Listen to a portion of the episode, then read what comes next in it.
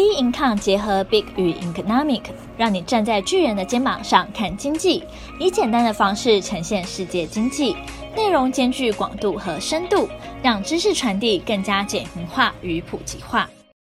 各位听众好，欢迎收听小资生活理财术。今天呢，还是针对我们的新单元财务见证呢，来跟大家聊聊。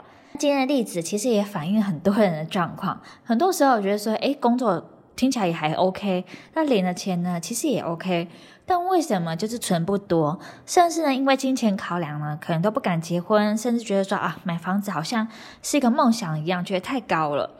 那我们今天就来看例子呢，是三十岁的公务员阿姐，那他的薪资呢是四万五千元，但是啊，每个月开销就要三万五，等于说每个月能留的钱只有一万块。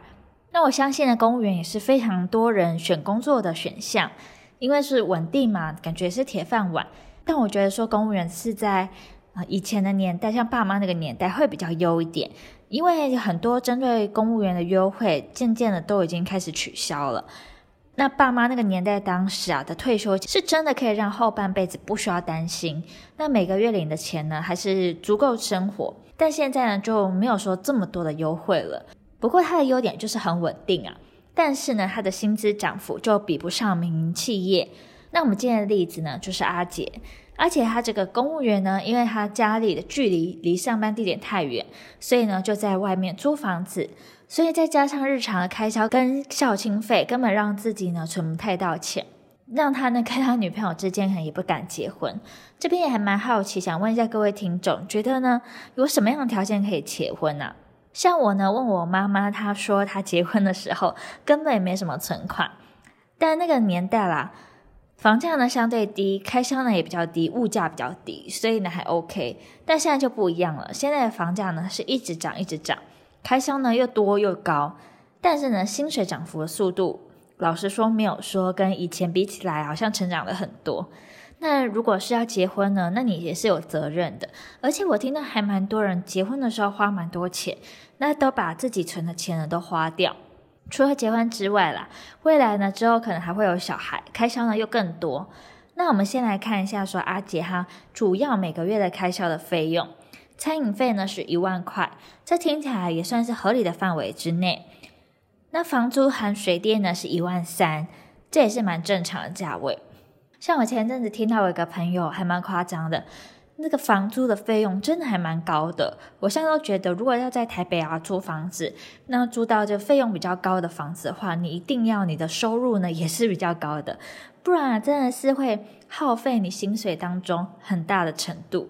那阿杰的交通费跟电话费呢是各一千块，孝亲费呢是一万块，存款呢每月是存了一万块，所以工作五年下来，存款大约是八十万。我们这样子去计算下来，就会发现说，他每月的支出占收入七十七点七八 percent，可以看出来他的储蓄率真的是偏低。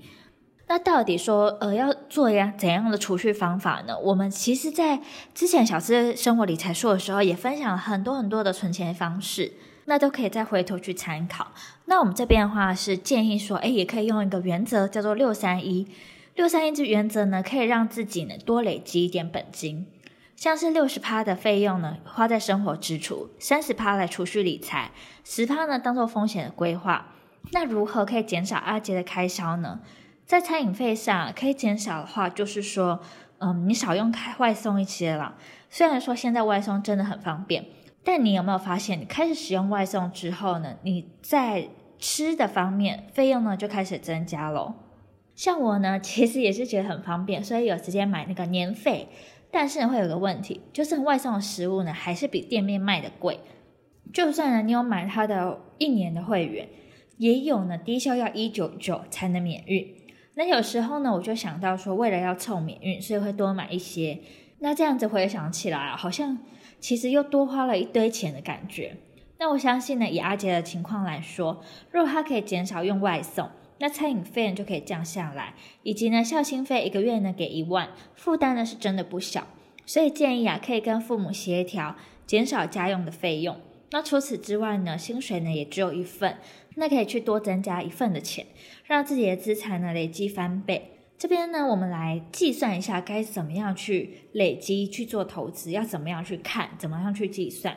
我们呢可以用七二法则来看看说资产翻倍的年数，那是怎么样算呢？就是七十二除以年化报酬率。例如说，你找个年配息五趴的地方放着，七十二除以五，大概呢就是十四点多，所以等于你要放十四年，你的钱才能翻倍。那如果你再用一趴去算的话，就会发现说，诶，一差了还蛮多的。那我们透过投资啊，但感觉呢，一定会比存银行争取到更多的时间。时间呢真的很贵，虽然每个人呢每天都很公平，有二十四小时，但是在有限的情况下，怎么样能用出比较有效益的价值？就因为时间是没办法用钱买得到的嘛。那当然，我们节省了非常多年的时间，让自己的钱翻倍，诶，那感觉是真的比较划算，比较好一点。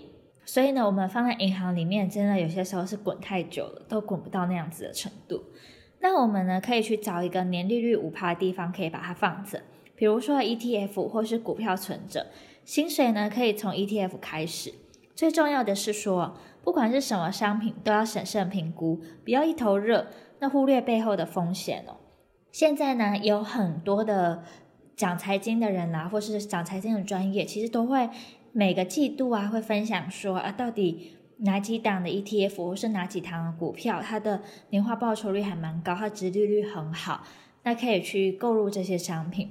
但是市场上面还是涨涨跌跌，有些时候呢，也不要忘记说，你拿到了这个配息之后呢，会不会赔了一些价差方面？这方面呢，也是要去思考的。当然呢，我们刚刚前面提到了用 ETF 的方式，算是真的最适合新手。但是你，要存哪档 ETF 的话呢，真的不能只傻傻的只看说，哦，它到底每年配几趴这样子的想法去看。你要看一下它里面的成分有哪些，去评估一下说，它。里面这个内容物啊，这个成分究竟呢有没有一个成长性？你不能说，哎，拿过去的经验，好像过去它配息配得很好，就觉得说，哎，未来它一定很好。所以呢，这边呢也再次呢提醒各位要小心这部分了。那我们下期节目见了，拜拜。